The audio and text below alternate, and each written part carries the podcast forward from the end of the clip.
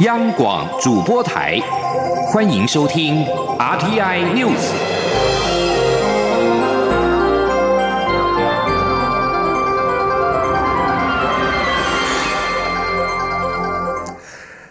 各位好，欢迎收听这节央广主播台提供给您的 RTI News，我是陈子华。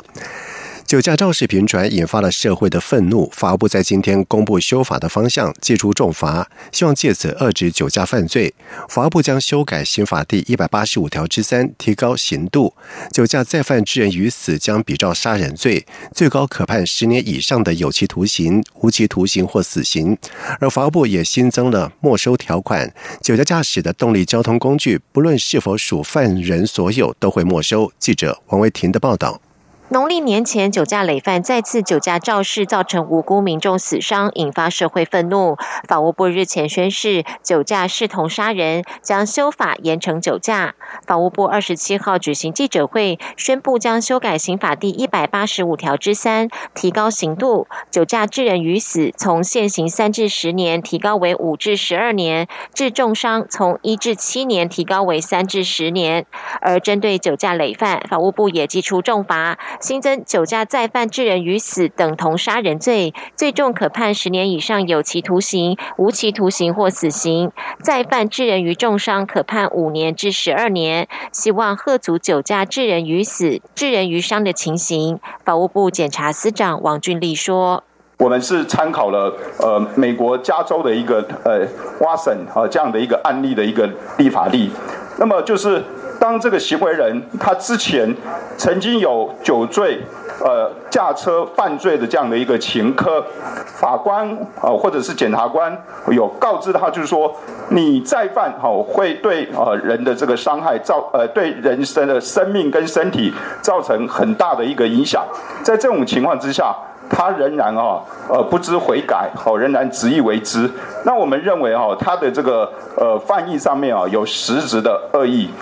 此外，法务部修法草案也新增没收车辆制度，对于酒驾罪犯驾驶的动力交通工具，不论是否属于犯人所有，都予以没收。但是，为了避免过于苛刻，草案也有例外规定，容许法官根据个案裁量，如欠缺刑法上重要性、车辆价值低微或未维持受宣告人生活条件之必要者，不得没收。另外，法务部也和交通部研商后决定，检察官对于酒驾情节轻微者，可加。装酒精锁作为缓起诉缓刑的条件，酒精锁加装费用由被告负担。法务部长蔡清祥表示，法务部决定严厉惩罚酒驾，尽管有学者忧虑重罚恐怕违反衡平原则，但是法务部认为必须以最严厉的制裁全面解决酒驾问题。他也呼吁民间团体与政府一同携手防治酒驾，避免无辜生命再次逝去。中央广播电台记者王威婷采访报道。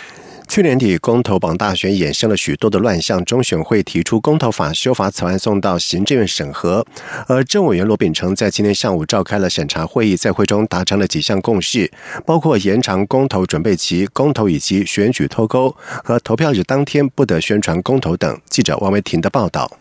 去年底，公投榜大选发生投票排队时间过长、边开票边投票等选务乱象，中选会也提出公投法修法草案。政务委员罗秉成二十七号上午召开审查会议，邀集中选会、内政部、法务部和国家通讯传播委员会等就修法事宜进行讨论。中选会副主委陈朝健表示，今天初步确定，未来公投准备期从目前一个月延长为三个月，公投与选举是否合并。举行将从应合并举行改为得合并举行，保留弹性空间，以及公投投票当天不得宣传。陈朝健说。包括这个公民投票的合理准备期间的适度拉长，也就是我们现在的合理准备期间，其实只有一个月是明显不足的，那必须这个适度的延长为三个月以上。在过去以来，各界也都有一些共识。那第二个就是说，公投并大选的应改成得的这一个弹性问题，保留一定的这个弹性的话，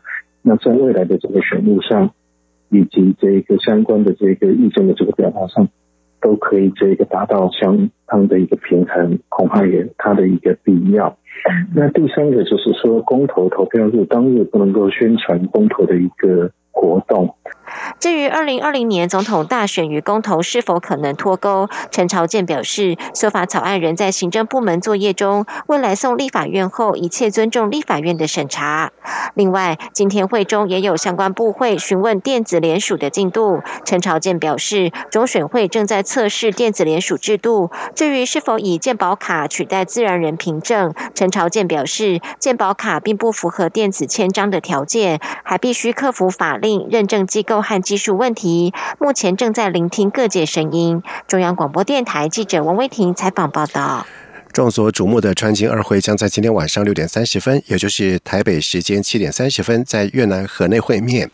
外交部在校表示，一直都对此事保持密切的关注，除了广泛搜集资讯之外，也不断的跟各国政府官员、学者、专家以及媒体交换意见。而对于韩半岛的议题，外交部立场一致，不仅支持区域非核化，也希望有关各方持续透过对话和平解决相关的问题。而台湾身为东亚区域重要的成员。也愿意做出积极贡献，并且和国际社会共同促成区域和平、稳定以及繁荣早日实现。而外界预料川金二会将务实针对非核化的议题达成具体成果。外交部表示，我驻越南代表处在会前就开始关注此一重要会谈，持续的搜集各方的资讯，了解会谈的议题，并且随时回报，让国内及时掌握正确而且最新的动态。此外，外交部这次还主动协助媒体将越南。政府公布的采访资讯提供给国内的媒体，由此可以看出外交部对于这场的峰会的重视跟关注。而美国总统川普跟北韩领导人金正恩在今晚上在河内索菲特传奇大都会酒店进行二十分钟的一对一的会谈，然后共进晚餐。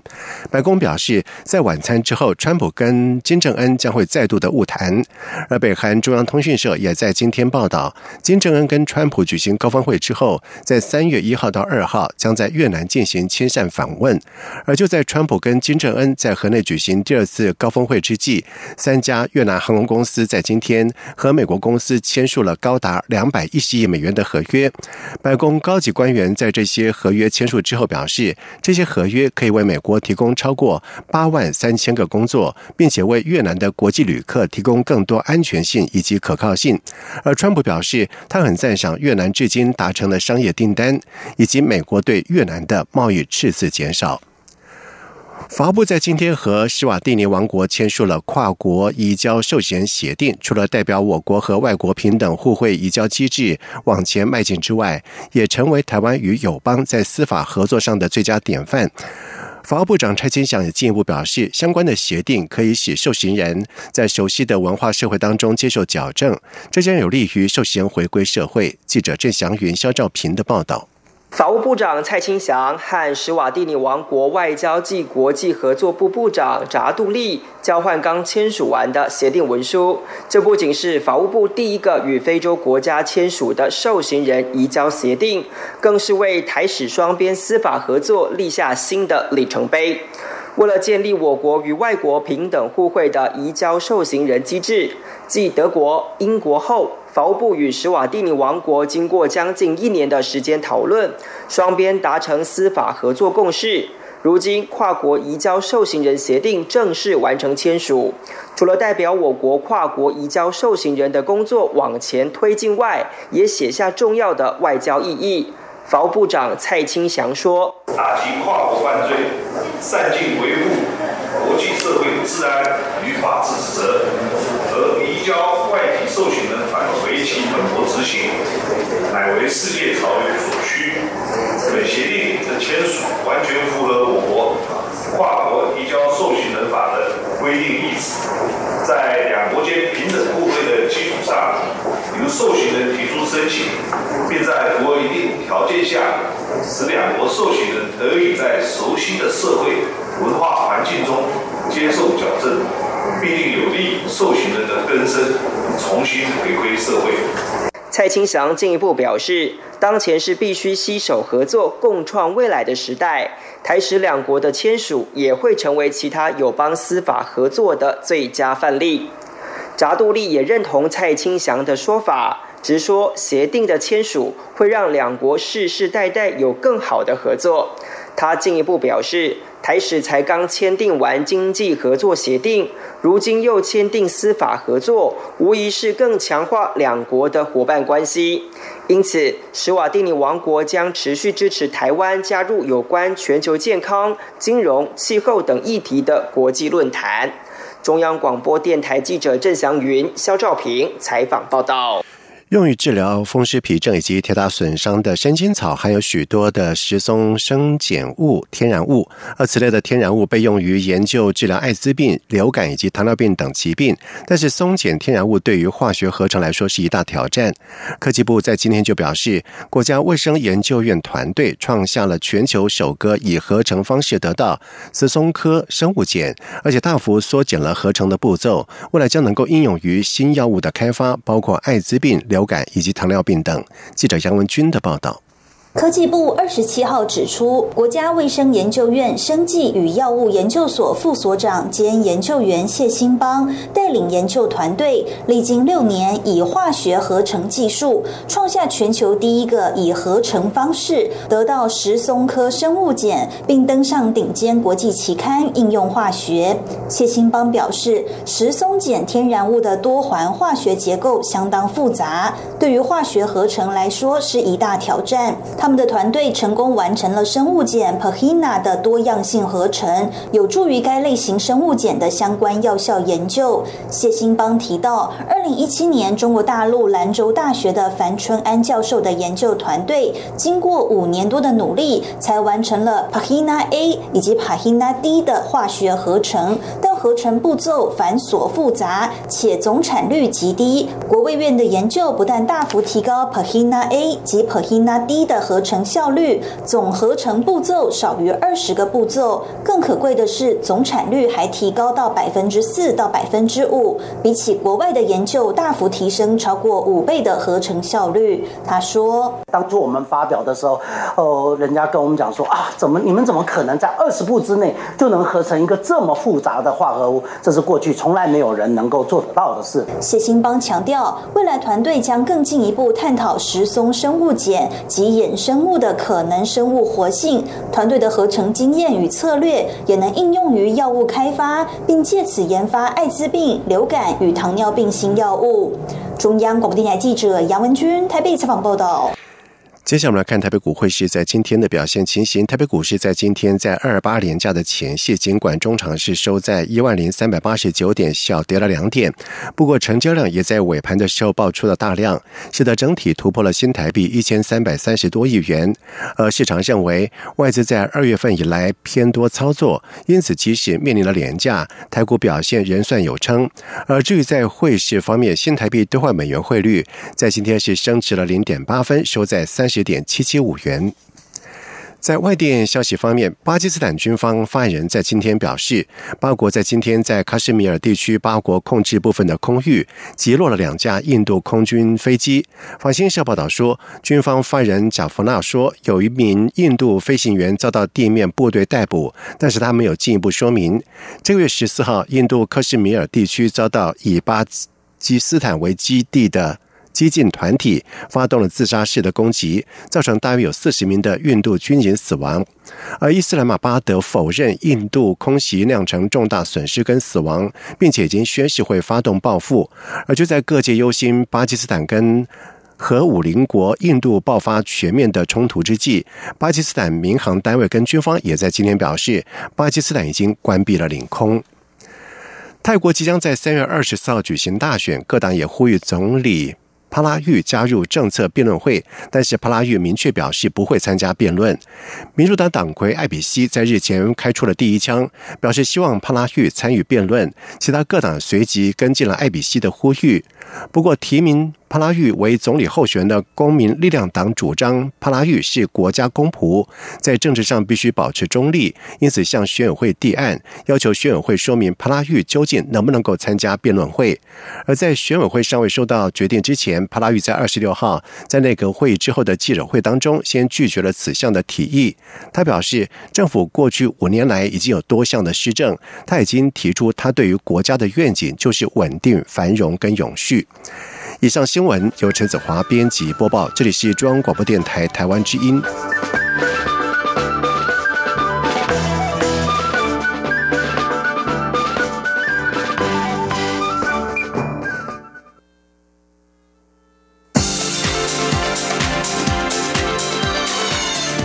是中央广播电台台湾之音，欢迎继续收听新闻。现在时间是晚上的七点十五分，欢迎继续收听新闻。国民党二零二零年总统党内初选办法定案，国民党中常会在今天通过了维持现行七成的民调、三成党员投票的办法，而且排除经二分之一以上参选人同意，可改为只采全民调决定的方式。也就是说，不论如何都不能够采用全民调。而对有人抛出两阶段初选，党主席吴敦义表示，没有所谓两阶段，党绝不会重演换柱事件。记者刘品希的报道。国民党智库执行长高永光二十七号下午在中常会中报告总统党内提名制度研析。高永光指出，总统党内提名制度从两千年后即采混合制，一开始是党员投票、民调各占百分之五十；两千零八年后则是采党员投票百分之三十，民调百分之七十。智库建议，二零二零年总统大选从中择一办理，重点是必须要有党员投票参与。中常委在会中发言踊跃，有人主张维持现行七三比，也有人建议五五比，还有人提议折中采用六四比。最后在吴敦义建议下，常会通过维持现行办法，也就是采用七成民调、三成党员投票。胡敦义会后亲自受访表示，他建议常会一定要秉持大公无私的心情，维持现有制度的尊严。就算修改现有规则，也要等到下下届再更改。这次初选应该维持现行制度。他说：“所以我坚持一定要维持现有的比例，就是民意调查就是占百分之七十。”党员一定也要参与，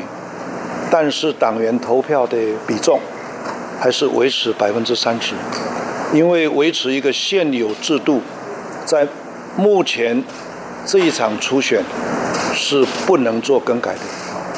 要更改就是等下下届再去做更改啊，所以这已经呃常会已经完全通过。对于外界认为加进党员投票是在卡猪，吴敦义强调没有这些不符合公义的考量。至于宣布参选总统的前台北县长周习伟主张两阶段初选，吴敦义表示，过去曾发生已有制度却突然被废掉、重新征召的事件，但我们不会重演那样的过程。为了求胜，党也会有一些制度性的程序，让获胜的目标能够自然兑现。此外，过去在初选作业要点中明定，如果经二分之一以上参选人同意，初选办法可以改采全民调。对此，国民党组发会主委李哲华受访时说，常会通过的提名办法就是采用七成民调、三成党员投票，也就是排除全民调的做法，所以之后的作业要点不会再列入这项弹书。央广记者刘聘熙在台北的采访报道。另外，在三月十六号即将进行立委的补选，台南选战激烈。民进党提名的郭国文受到了国民党韩流的效应，以及绿营分裂和伊利一休、民院等三镇的浓雾冲击之下，传出了陷入苦战。而为了力拼胜选，民进党在今天移师到台南举行行动中场会，为郭国文造势。郭国文表示，台南因为三镇浓雾把支持者的眼睛蒙蔽，他希望党内齐力辅选，拨开浓雾，让他能够顺利进入到国会，延续。民进党过去所打下的既有基础，延续执政。记者刘玉秋的报道。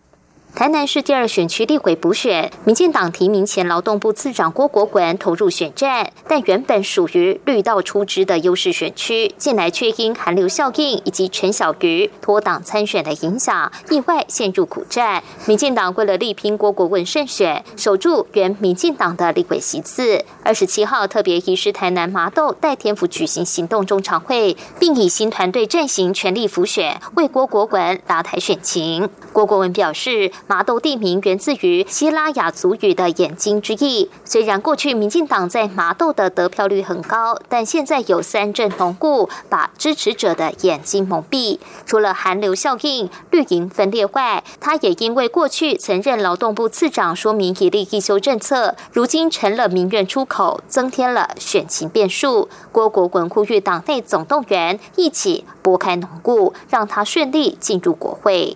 啊，我伫两千零一六年在咱定心执政的时阵，我放弃议员的职务，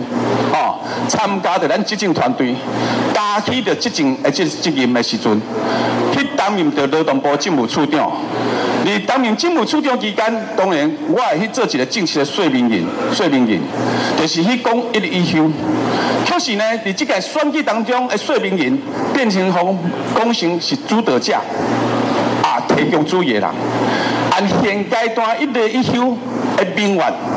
我。那么往我一辆身躯来杀，啊，这有效无？这确实发生效果。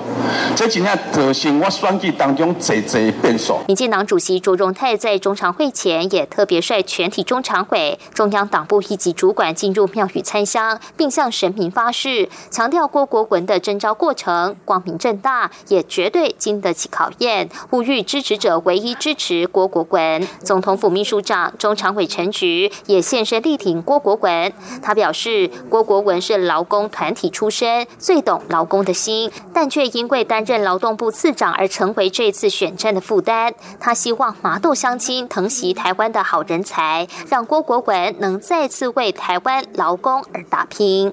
中央广播电台记者卢秋采访报道。另外，前榆林县长李进勇被提名出任中选会主委，具有民进党籍的李进勇，为了消除外界对于他行政不中立的疑虑，他也透过了脸书表明愿意退出民进党，并且已经请民进党中央注销他的党籍，展现严守中立的决心。新任故宫院长吴密察在今天接受电台访问的时候表示，故宫北院绝对不会发生全馆关闭整修的状况。但他也强调，虽然过去他不赞成新建故宫南院，但是既然南院已经存在了，他眼前最重要的任务就是要让北院人气国宝有机会轮流到南院展出，全力拉抬南院的人气。记者江昭伦的报道。故宫新任院长吴密察二十七号宣誓就职，随后接受电台访问，除了说明外界对于故宫相关议题的疑虑，同时也畅谈故宫未来方向。吴密察在受访中明确表示，在维护文物安全的先决条件下，北院整修最多也只是局部闭馆，但绝对不会发生全馆闭馆整修的状况。来台湾的外国观光客，百分之六十的人，如果他是第一次来，百分之六十的人一定要去看故宫。嗯。那如果我们把故宫北院的故宫给关了，别的不说，光是我们的国际观光的资源，我们自己就把它给哎关掉了，这是绝对不可以的。所以我说，故宫即使要穿着西装改西装，都不可以关。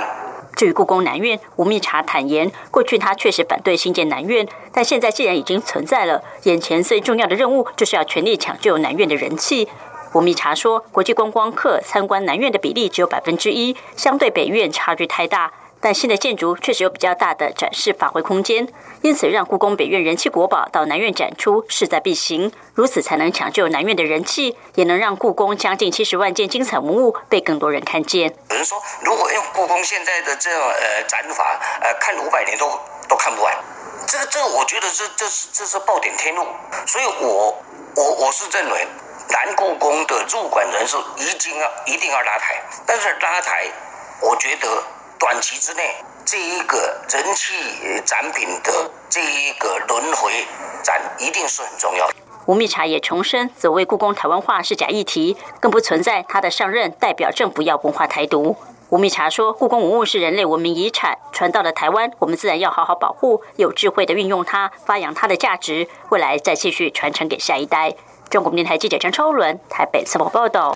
在外电消息方面，西班牙前总理拉合伊在今天将再度以证人的身份出庭，在十二名加泰隆尼亚分离主义派系的领袖的审判当中作证。这是不到两年以来拉合伊第二次的出庭作证。在去年六月，拉合伊因为社会劳工党提出的不信任投票而下台。他将在法庭当中就二零一七年秋天加泰隆尼亚独立运动过程当中的情势接受法庭的讯问。二零一七年十月一号，加泰隆尼亚举。举行了独立公投，拉合伊的中间偏左派的政府动员数千名的政报警察进驻加泰隆尼亚，并且动用警棍跟发射橡皮子弹，以制止公投的进行。而在几个星期之后，拉合伊进一步的直接接管加泰隆尼亚政务，并且重新举行了区。议会选举，希望教习当地独派的气焰，让在选举过后，独派依然是取得了多数的支持，继续在当地执政。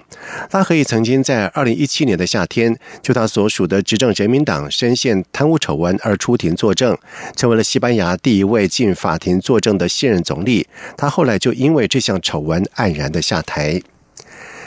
人类的马拉松记录有办法突破两小时这个极限关卡吗？根据今天公布的研究模型，在二零三二年，人类有可能达成这个目标，但是女子选手恐怕永远无法突破这个魔术的境界。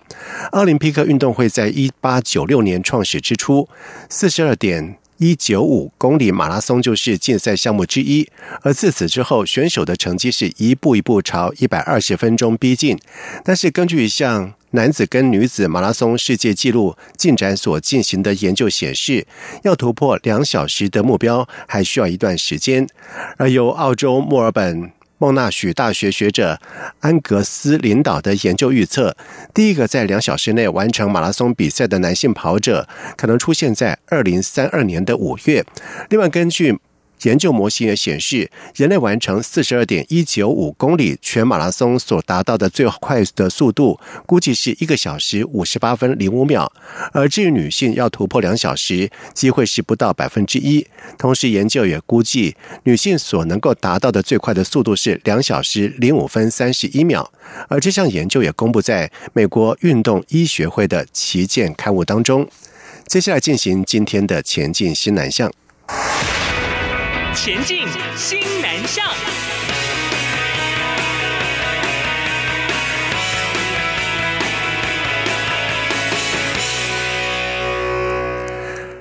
龙华科技大学在今年举办了四个场次的新南向技职假日学校，共招收了泰国、越南、柬埔寨等国大约一百名的师生来台研习。而最后一场次将进行到本周五。泰国贸易经济办事处代表通才本周也到学校了解泰国学生的上课的情形，并且跟学生们话家常。而侨委员会主秘张良民则是盛赞假日学校课程带给新南向国家学子最佳的学习之旅。记者陈国维的报道。龙华科技大学西南向技职假日学校第四场次的二十五名学员，分别来自泰国十四所高中及大学。大家在开幕式表演传统舞蹈，展现泰国艺术文化。龙华科技大学学生也以双人现代舞热情回应。技职假日学校为期十二天，当中规划三十三小时的华语课程及测验，让学员浸润式学习华语。另外还安排刻印、写春联、华语电影欣赏、台湾特色小吃手作、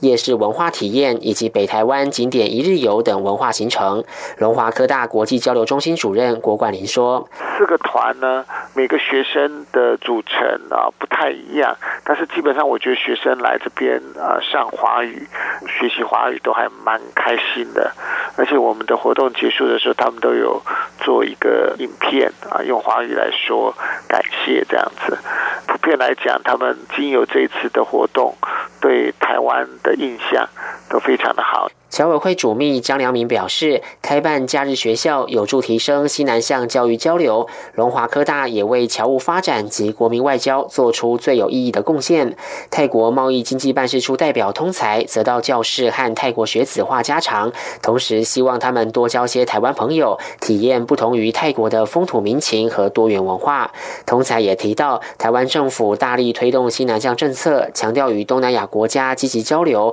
泰国作为东南亚枢纽。位置，不论是经济、教育或其他领域，都希望能密切合作。龙华科大校长葛自祥鼓励这群泰国学子之后来台求学深造，将来和台湾一同打拼成长。中央广播电台记者陈国伟台北采访报道。